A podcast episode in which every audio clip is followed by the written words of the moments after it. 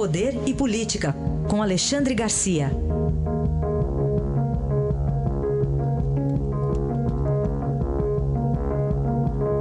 Alexandre, bom dia. Bom dia, Raíssa. Bom dia, Carolina. Bom dia. Ontem, muita expectativa, a reunião do candidato a vice, Fernando Haddad, com Lula, e ele entrou vice e saiu vice mesmo. Exatamente. Entrou vice, saiu vice, entrou de manhã, saiu à tarde, só deu uma saída para almoçar, entrou como advogado, acompanhado de, de advogados também, conversaram muito com Lula. Né? E, a, e, a, história do PT é a seguinte: né? é, como o Haddad não está aparecendo nas pesquisas como herdeiro de Lula, né?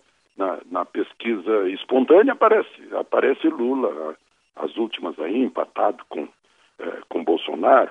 Agora, nas outras em que Lula não é citado, o Haddad fica lá atrás. Então o PT está preocupado com isso, é, mantém o nome de Lula para ver se atrai alguma coisa. O PT des descobriu o óbvio, todos sabemos que ele tem um nome, que é Lula. Né? E depois não tem mais. Ele centralizou tudo em Lula. Lula é um pico e, e os outros estão numa planície. Né? É um nome de liderança popular brasileira né? é, que se mantém na liderança, mesmo condenado uh, por corrupção mesmo respondendo a mais meia dúzia de processos como réu. Né? E, e, aí o PT está, eu não sei se é desesperado ou já fazendo uma estratégia. Já sabe que não terá chance na eleição presidencial e que vai optar por voltar para a oposição, que é a sua verdadeira, verdadeira opção. Né? O PT no governo não vai muito bem, na oposição é, é ótimo na oposição, faz uma faz uma posição de militância mesmo. E aí já, já ficar com o nome de Lula para fazer essa oposição e ficar com o slogan de que Lula é prisioneiro político, é, é injustiçado, né? Aí tem, tem o, o, o Faquin dando apoio naquele único voto para dar um, um, fio de esperança e, e, remeter ao tal comitê uh, da ONU, né? Que não tem que não tem jurisdição nem para recomendar. Foi uma recomendação, mas não tem nem, nem, nem poder para isso. Né? Um comitê esquisito, como eu disse aqui, que nunca falou, eh, nunca criticou a Venezuela, Cuba, a Irã, China por questões de direitos humanos, tem lá o sujeito da representante da República Democrática uh, do Congo. Então parece que a opção do PT é essa. Né? Vamos, vamos entrar na, de qualquer jeito, na, na eleição presidencial e já com vistas a, a ganhar um lugar como oposição no próximo governo. Talvez seja isso. O Alexandre, como é que a mãe do deputado Cândido Vacareza pode virar responsável pela volta do parlamentar à prisão? Pois é. é veja só a situação de Cândido Vacareza e eu vou mostrar um paradoxo. Né? Ele precisa pagar um milhão e meio de fiança se quiser continuar uh, sob custódia mais livre.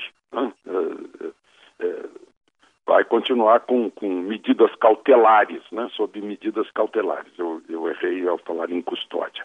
Senão ele volta para a prisão. Então ele disse que não, não conseguiu empréstimo em banco, que não tem esse dinheiro para pagar fiança, que não conseguiu esse empréstimo em banco, ninguém mais dá, dá crédito para ele, e que pede licença para apresentar os imóveis da mãe dele na Bahia, totalizaria 1 milhão e 800. Agora, eu queria lembrar algo que eu disse aqui em meados de agosto. É que eu viajei de Florianópolis para Brasília com um empresário brasileiro que me contou que no ramo dele ele eh, teria negócios com a Petrobras, ia lá fechar um contrato e que foi encaminhado para conversar com quem?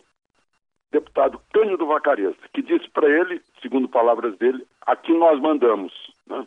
Tinha que passar pelo crivo do Cândido Vacareza para fazer o contrato com a Petrobras. Imagina o poder dele quando era deputado, PT, liderança do partido, o poder dele e o poder dele agora, né, dependendo aí dessa fiança que ele disse que não pode pagar. Tudo bem. Bom, Alexandre, ontem foi dia de volta às aulas na França e sem celular na escola. Pois é, eu gostaria de citar esse caso aqui trazer para misturar com a política essa questão educacional, porque recém o MEC está publicando avaliações, aqui é um desastre o ensino brasileiro, né? uh, uh, português 1,7 64% dos estudantes do fim do ensino médio eh, tem, tem aproveitamento de português, matemática é 4,5%, né, nas portas da faculdade, isso é um desastre. A gente olha o PISA e nós estamos nos sexagésimos lugares. Ontem, ontem eu usei sexagésimo no, no, no, no DFTV, na televisão, e fiz a ressalva. Disse, olha, espero que os alunos estejam sabendo de que se trata, o que é sexagésimo. Porque é um desastre o ensino brasileiro.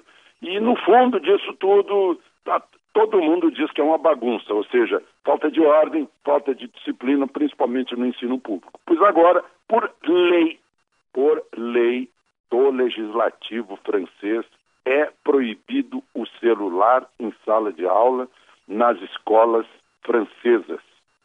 Então, estão sabendo, cada escola vai, vai adotar o seu método de, de banir o celular da sala de aula. Né?